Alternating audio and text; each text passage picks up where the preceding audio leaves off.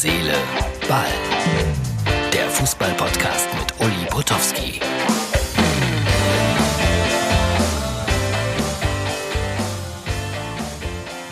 Heute die Ausgabe Nummer 263 vom 6. Mai 2020. Ja, irgendwann im Laufe des Tages soll sie kommen. Die Entscheidung, äh, Fußballspiele als Geisterspiele in der Bundesliga 1 und 2, ja oder nein.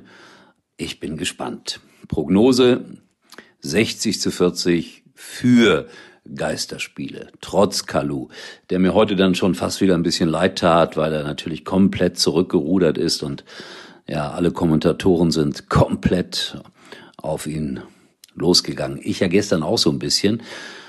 Aber was macht man manchmal nicht alles so, wenn man 34 Jahre alt ist und noch nicht so viel erlebt hat. Nein, das, das war dumm, das weiß er jetzt auch, hat sich tausendfach entschuldigt. Hilft aber nichts. So, was haben wir vor heute? Ach ja, ich wollte noch erzählen, ich war in Eschweiler heute und war stolz, gehe durch die Fußgängerzone an einem Friseursalon vorbei. Da kommt der Chef des Salons, so wirkte er jedenfalls aus dem Laden raus. Oh, Herr Potowski, man freut sich ja, wenn man erkannt wird, trotz Maske übrigens. Schön, dass Sie hier sind. Und ich wollte die Chance nutzen und sagen, können Sie mal ganz schnell mir die Haare hier so ein bisschen schneiden, Promi-Bonus und so. Nee, ein Termin nach dem anderen. Nächste Woche hätte ich einen Termin frei. Freunde, Freunde, wie soll das enden? Wenn man nicht mal mehr einen C-Promi-Bonus bekommt. So, jetzt äh, geht's los mit unserem Podcast. Heute ein bisschen anders als sonst oder eigentlich wie immer. Am äh, Mittwoch ein bisschen länger und unterhalten habe ich mich mit Tom Bartels und den muss ich nicht vorstellen, wenn man Fußballfan ist. Vorher, kleiner Verbraucherhinweis, dann geht's los. Wer auch immer gesagt hat, zu Hause schmeckt's am besten, hatte so recht. Denn zu Hause ist, wo es McCain gibt. Probier jetzt die lecker knusprigen Pommes von McCain. Überall im Tiefkühlregal. So, einen wunderschönen guten Tag an äh, einen meiner Lieblingskollegen. Äh, Tom Bartels ist am Te Telefon. Grüß dich, Tom. Ja, einen wunderschönen guten Morgen zurück, lieber Uli. Ist das nicht schön, wenn einer sagt, einer meiner Lieblingskollegen? Das könnte ich über dich genauso sagen, das weißt du. Ja, ja, aber ich sage das nicht so oft. Also ich, ich sage das nicht. so oft, um das ganz ehrlich zu sein. Tom, wie, ich, ich, kann, ich kann direkt sagen, ich, ich, ich erinnere mich bestens und daran erkennt man Menschen und das wahre Gesicht von Menschen, wie ich als Student und als Matz-Redakteur über die Flure bei RTL gelaufen bin. Das habe ich schon oft Leuten erzählt, mit meinen Eltern. Und du hast mich damals so behandelt wie heute. Und das sind die wirklich großen Menschen. Du Ach. hast dich, das hat nie einen Unterschied gemacht, ob man der, der tolle Reporter ist oder der letzte Techniker. Und genauso bewerte ich Menschen noch heute. Und deswegen wirst du immer bei mir zehn Steine im Brett haben. Tom, Dankeschön, das war was, das war's für heute, war ein schönes Gespräch. Nein, äh, das, was ich gerade im Moment äh, leider muss ich sagen, alle frage, wie kommst du so durch diese etwas merkwürdige Zeit? Äh, ganz ehrlich, nicht nicht einfach, tu mich wirklich schwer. Ähm, ich versuche zu verstehen, was wir machen. Ich ähm, bin auch seit acht Wochen dabei, überall Zahlen zu vergleichen und ähm, habe mir natürlich auch meine Meinung gebildet. Ähm, ich bin am Anfang auch schockiert gewesen davon, wie ich das Ganze auch unterschätzt habe, wie wahrscheinlich alle, die die die ähm, Auswirkungen von Corona unterschätzt haben, bin aber dann sehr schnell ähm, in so einen analytischen Modus gekommen, habe mich fast mit Sport gar nicht mehr beschäftigt. Wir hatten zwar am Anfang noch Sendungen, klar, die habe ich natürlich gemacht, aber mein Fokus war irgendwann nur noch, was passiert hier gerade. Irgendwann habe ich mich fast, ja, ich, ich, ich will nicht sagen beruhigt, aber ich habe gesehen, dass es eigentlich gar nicht, gar keinen Grund gibt, völlig die Nerven und die Fassung zu verlieren, weil ich gesehen habe, dass bei uns wenig passiert, dass die Zahlen überschaubar steigen. Habe aber schon auch festgestellt, dass um mich herum Angst und Hysterie fast um sich greifen. Und in diesem Konflikt lebe ich jetzt wie so viele seit Wochen. Es geht mir auch so. Ich bin ja ein bisschen Fatalist, aber auf der anderen Seite habe ich gelernt, mit dieser Maske umzugehen. Das ist ja komisch. Früher gab es so ein Vermummungsverbot und jetzt müssen wir. Das ist schon sehr merkwürdig. Aber wir stehen das, das durch. Das Merkwürdigste daran ist für, für mich, Uli, dass ähm, äh, die verschiedensten Aussagen zur Maske natürlich auch an mir nicht vorbeigegangen sind. Von Virenschleuder bis macht überhaupt keinen Sinn, dass wir bei 7000 Neuinfizierten pro Tag die Maske nicht brauchten. Und jetzt, wo wir bei 500 sind, tragen wir alle Masken. Und ich frage mich inzwischen, wann nehmen wir die Masken wieder ab. Ich mache alles unglaublich gerne im Sinne einer der Verhinderung einer Pandemie, wenn ich das logisch nachvollziehen kann. Das äh, hat sich bis jetzt meiner Logik nicht erschlossen, aber ich trage die Maske natürlich vorbildlich trotzdem. Dafür sind wir Deutsche. Auf meiner steht ein Logo von Schalke. Was steht auf deiner? ja, soweit, soweit. Ich bin ja jetzt kein Fan konkret eines Vereins. Ich habe neutrale Masken. Meine Frau hat die irgendwann bei einem Freund bestellt, etc. Aber naja, also ich, ich setze sie auf, aber bin ganz sehne jetzt schon den Tag dabei, ob ja, du mit äh, Schalke Maske rumläufst oder nicht, wo wir die wieder absetzen dürfen. Ich will ja erkannt werden, weißt du. Das ist mir ja wichtig. Das, ich war, ich war dieser Tage, das war sehr lustig gewesen. Ich war dieser Tage in einem Geschäft, äh, weil ich gerade versuche blöd, wenn ich das jetzt erwähne, aber ich erwähne es, mein eigenes Buch zu verkaufen und bin in einem Buchgeschäft gewesen und habe gesagt, äh, können Sie das Buch auf Kommission nehmen? Und da sagt der, ich erkenne Sie auch mit Maske. Das gab mir zu denken. Das gab mir zu denken. Ja. Heute lese ich, äh, lieber Tom, Insider-Informationen. Ja. Also es würde grünes Licht für Geisterspiele geben. Freust du dich darauf oder darüber?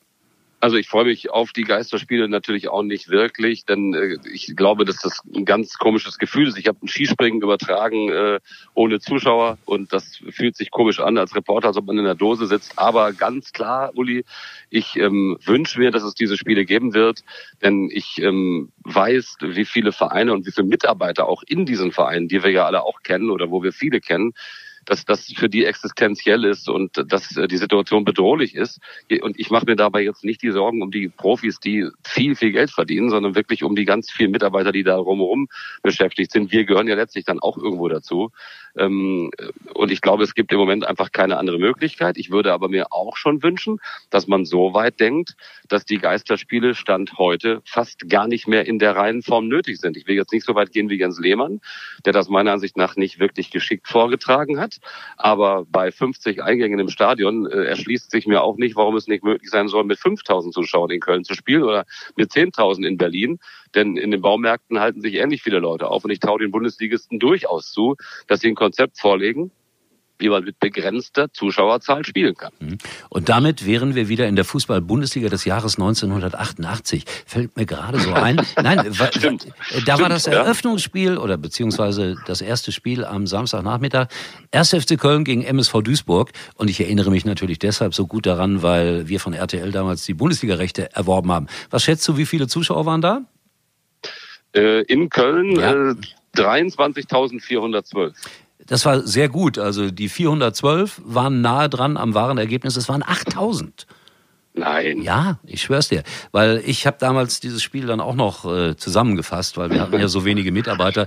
Ich muss, das ist wahr, ich musste moderieren und Spiele zusammenfassen. Das war am Anfang so. Wir hatten ja keine Gut, das war ja sowieso, wenn man, wenn man sich da äh, ran mal zurückerinnert, wie das lief. Ich habe das ja im WDR als Student auch verfolgt, wie das teilweise war, wenn wenn Leute wirklich mit diesen äh, großen Filmrollen kamen. Nach der ersten Halbzeit per Motorradkurier kam dann die zweite, zweite Hälfte und äh, das wurde dann irgendwo im Schnitt zusammengehämmert. Was damals geleistet wurde, das ahnt man heute nur noch. Ne? Also der Reporter ist praktisch zur Halbzeit gefahren, damit er überhaupt äh, das ganze Spiel übertragen konnte, also diese Zusammenfassung übertragen konnte. Das wurde alles im WDR in Köln dann zusammengeschnitten.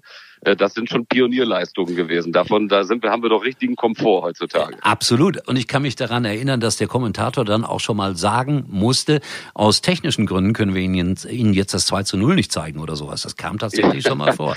Aber irgendwie hatte das auch eine gewisse Form. Oder Uli, du warst ja auch äh, mal beim Radio, du weißt aber auch, wie so eine Sportschau lief, als dann der der, der Moderator Adi Vorler oder Heribert Fassbender vor diesen Tafeln stand und man nicht wusste als Jugendlicher oder als Kind zu Hause, welches Spiel wird denn heute gezeigt? Kommt Gladbach oder kommt Köln? Und hat er die drei Tafeln umgedreht und du hast gemerkt, nein. Nicht dabei, nicht dabei. Gladbach nicht dabei oder Schalke, ja. Ich habe da eine Erinnerung, wirklich absolut, da war ich, keine Ahnung, zehn oder sowas. Äh, Schalke spielte in der Bundesliga gegen den Karlsruher SC. Äh, natürlich ja. guckten wir die Sportschau und, ja. Uli, äh, warte ganz kurz, ich bin ist Tina. Ein, ist das ein Podcast? Oh, Tina, Tina lass doch Tina mal guten Tag sagen. Das, ist, das, liebt Uli, wenn du im Podcast dabei das bist. Das ist ja. toll, Tina ist da. Prima. Ja. Hey. Tina geht jetzt arbeiten. Tina, Tina geht im Podcast arbeiten. Viel, Spaß, Spaß beim Arbeiten. Bis später. Ja? Tschüss, ihr Lieben. Das war die Lebensgefährtin von Tom Bartels, die überaus reizende Tina, die viel reizender ist als Tom. So, das musste gesagt werden. Hast ist du so. gesagt, ja. ja ist er, was heißt, das ist ja auch so. Komm, da müssen wir mal ehrlich miteinander umgehen. Nein, ich wollte das kurz erzählen. Also da kam, wir wohnten unmittelbar an der Glückaufkampfbahn damals noch, erste Bundesliga-Heimstätte Oh, von ja. Schalke 04. Mhm. Und äh, ich, wir hatten Sportschau geguckt und die Ergebnisse gesehen. Und äh, da stand äh, Schalke gegen Karlsruhe SC 2 zu 1. Und dann marschierten die, also das Spiel wurde natürlich nicht gezeigt, und dann marschierten die Massen, und es waren auch damals nur 15.000 oder so, vom Stadion aus nach Hause und die gingen durch unsere Overhofstraße und die machten alle so einen bedröppelten Eindruck. Und dann, äh, wer hat denn Schalke gespielt? 2-1 verloren. Wie, aber die haben doch gerade in der Sportschau gesagt, 2-0 gewonnen.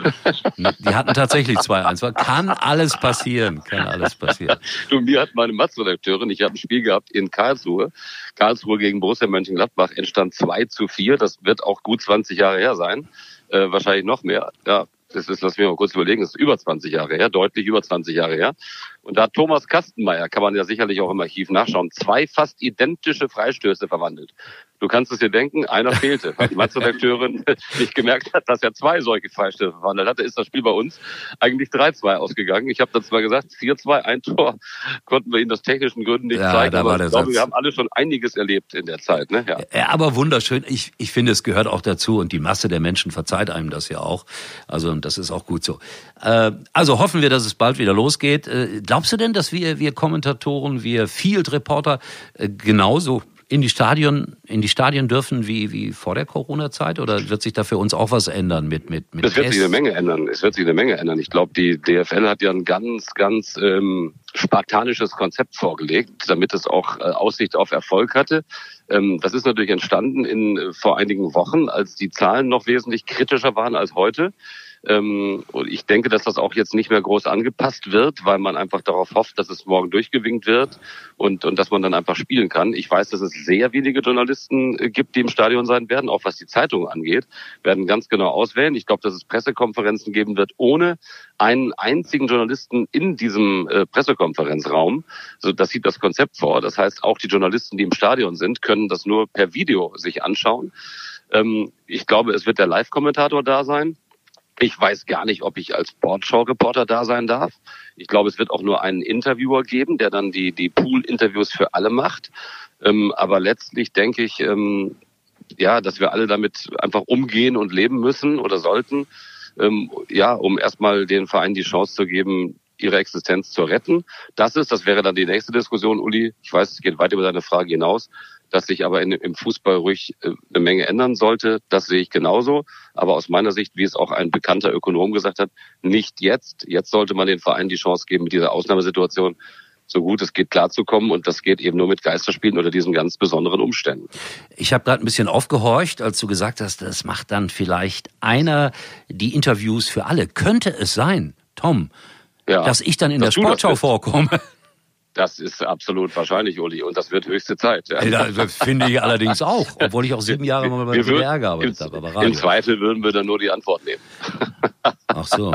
Also ich glaube, Ja. du musst ja auch als Das- Interviewer kannst du ja nicht direkt daneben stehen, sondern Ja, ja. ich glaube, dass der, dass der Interviewte in vier Meter Abstand steht vor allen Mikros unserer Sender Genau. und Radiosender und Zeitungen und dann gibt es halt eben jemanden, wahrscheinlich der Interviewer von Sky, schätze ich, der Also ich, unten- also ich, das, jawohl. das wärst in dem Fall du, die Frage stellt. Ne? Aber ich werde dann alle so bearbeiten, dass die in jeder Antwort sagen, wie Uli Potowski mich gerade gefragt hat, also ich krieg das schon hin, warte mal ab, du. Also Dann wäre ja nichts anders im Gegensatz zu früher. Ne? Ja, aber ich will ja nicht anonym bleiben dabei. Na, gu na gucken wir mal.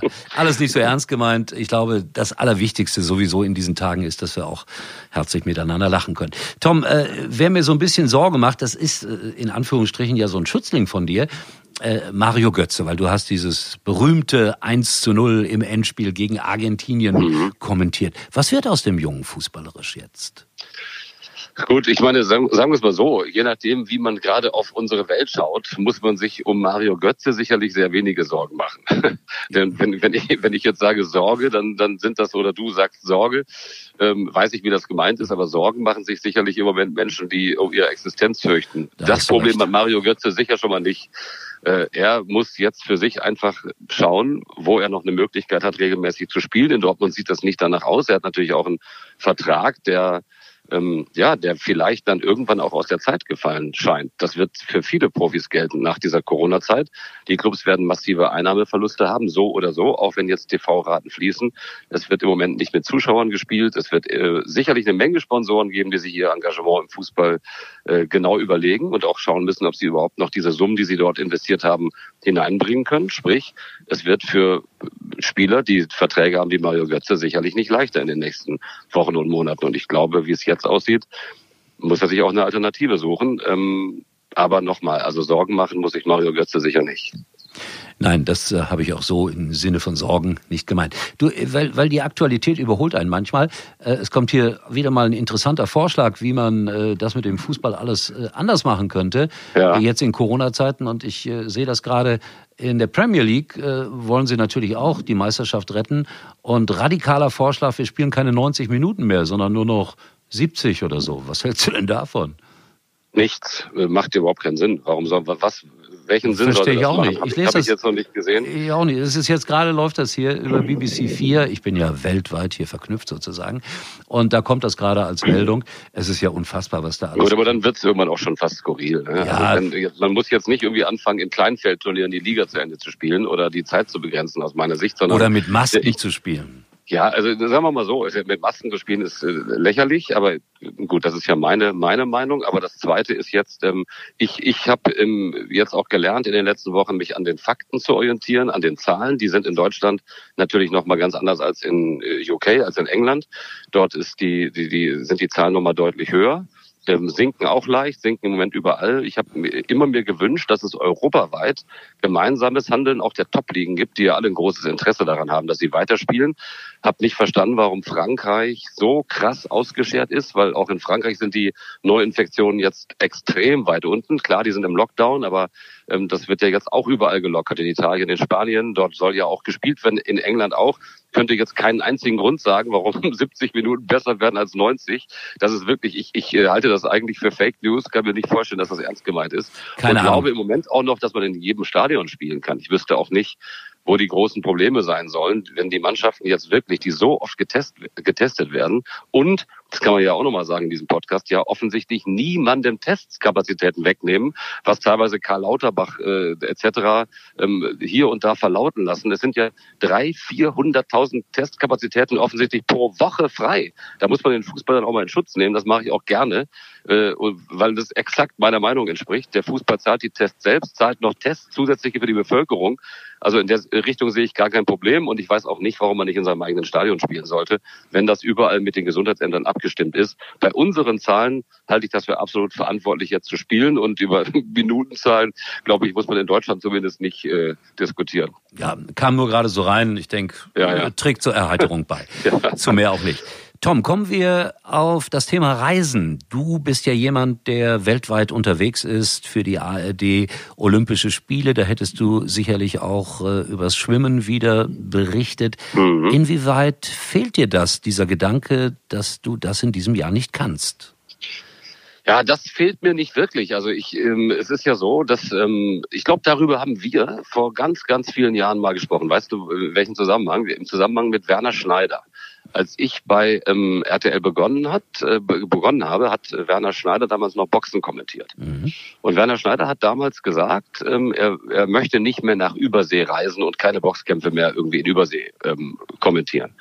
Und wir jungen Kollegen haben das überhaupt nicht verstanden, weil das ist ja das Schönste überhaupt, wenn man eingeteilt wird und nach New York fliegen darf oder nach Las Vegas oder, oder nach Peking, Shanghai, wie auch immer. Ja.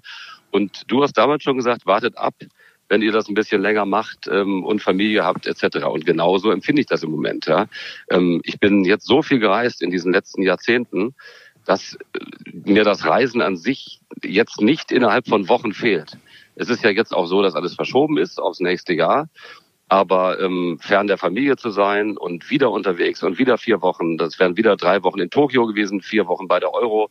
Ähm, das ist jetzt in, in, in erster Linie mal für mich nicht schlimm. Aber es ist ja bis jetzt verschoben aufs nächste Jahr. Aber wenn, wenn man so viel unterwegs ist, das wollte ich sagen, wie Werner Schneider, ist man auch sehr dankbar und kann vielleicht noch mehr sehen, was man zu Hause hat. Mhm. Äh, dennoch, äh, du hast zwei Jungs, die wollen im Sommer vielleicht ans Meer oder so. Fehlt mhm. dir denn diese Urlaubsvorbereitung wenigstens? Oder ja, habt ihr Urlaub aber, gebucht? Na, nicht eben durch diesen, durch den, den Sommer, der ja für mich ähm, fast ein Arbeitssommer gewesen wäre, ja. haben wir natürlich auch nichts geplant. Wir hätten irgendwie noch improvisiert zwischendurch. Das wird sich jetzt anders darstellen. Ich persönlich glaube aber, da ich die Zahlen ja überall verfolge, und ähm, der Tourismus auch darauf angewiesen ist, dass sich das jetzt in den nächsten Wochen ändern wird. Ich glaube schon, dass es die Perspektive gibt, Urlaub zu machen und dass die Grenzen auch wieder aufgehen werden. Österreich braucht äh, Touristen.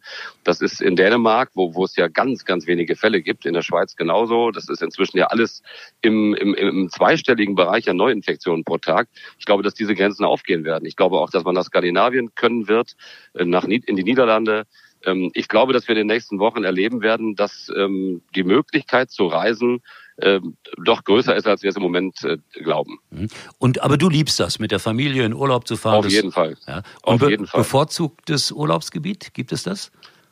Meine Familie ist unglaublich gern in Skandinavien. Ich kann nur sagen, nach diesem Wahnsinn bei der WM zum Beispiel 2014, als äh, ich in Rio wirklich aus dem, ja fast aus der Ekstase da, ne, mit vielen deutschen Fans und Jubel und Begeisterung und Straßen voll und äh, Fußballfest über Wochen kam, sind wir auf die Lofoten sind wir, äh, sind wir nach Norwegen gefahren und sind dann mit dem Auto durch halb Norwegen und haben übergesetzt auf die Lofoten und das war wirklich ein absoluter Traum. Ruhe, ähm, wenige Menschen und da bin ich so dermaßen runtergekommen nach diesem Ausnahmezustand äh, bei der WM, dass ich das sehr genossen habe. Das ist für meine Familie ein Lieblingsziel. Alles, wo viel Natur ist.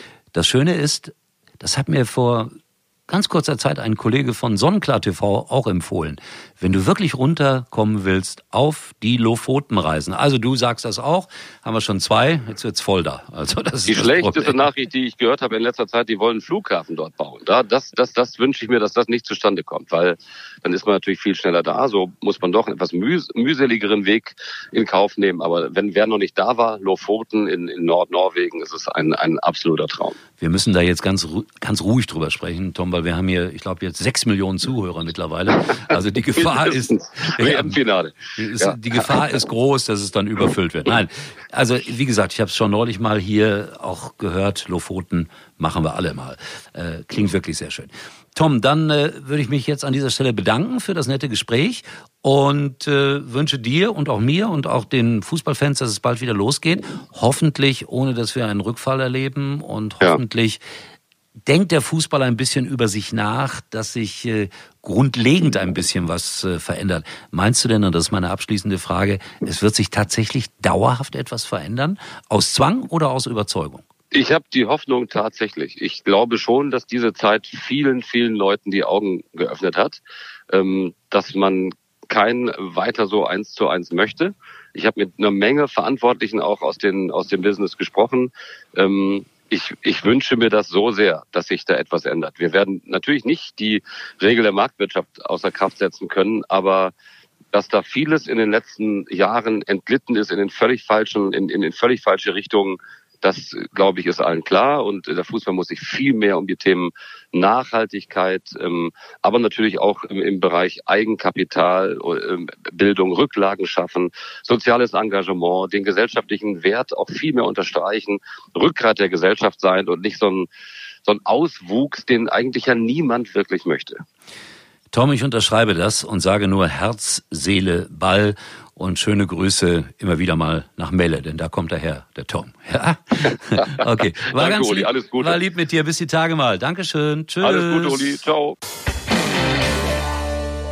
So, das war der famose Tom Bartels. Den Rest dann morgen sozusagen, also nicht vom Gespräch, sondern von den Entscheidungen heute. Ich bin wirklich gespannt, was dabei rauskommt an diesem Mittwoch und dann haben wir vielleicht ja demnächst wieder zumindest über Fußball zu diskutieren, auch wenn das ganz anders sein wird als normalerweise. Meinungen gerne, wie immer, auf unserer Facebook- oder Instagram-Seite. Ich freue mich drauf und sage Tschüss bis morgen. Ein wichtiger Tag für ja, das Geschäft Fußball. Uli war übrigens mal Nummer 1 in der Hitparade. Eigentlich können Sie jetzt abschalten.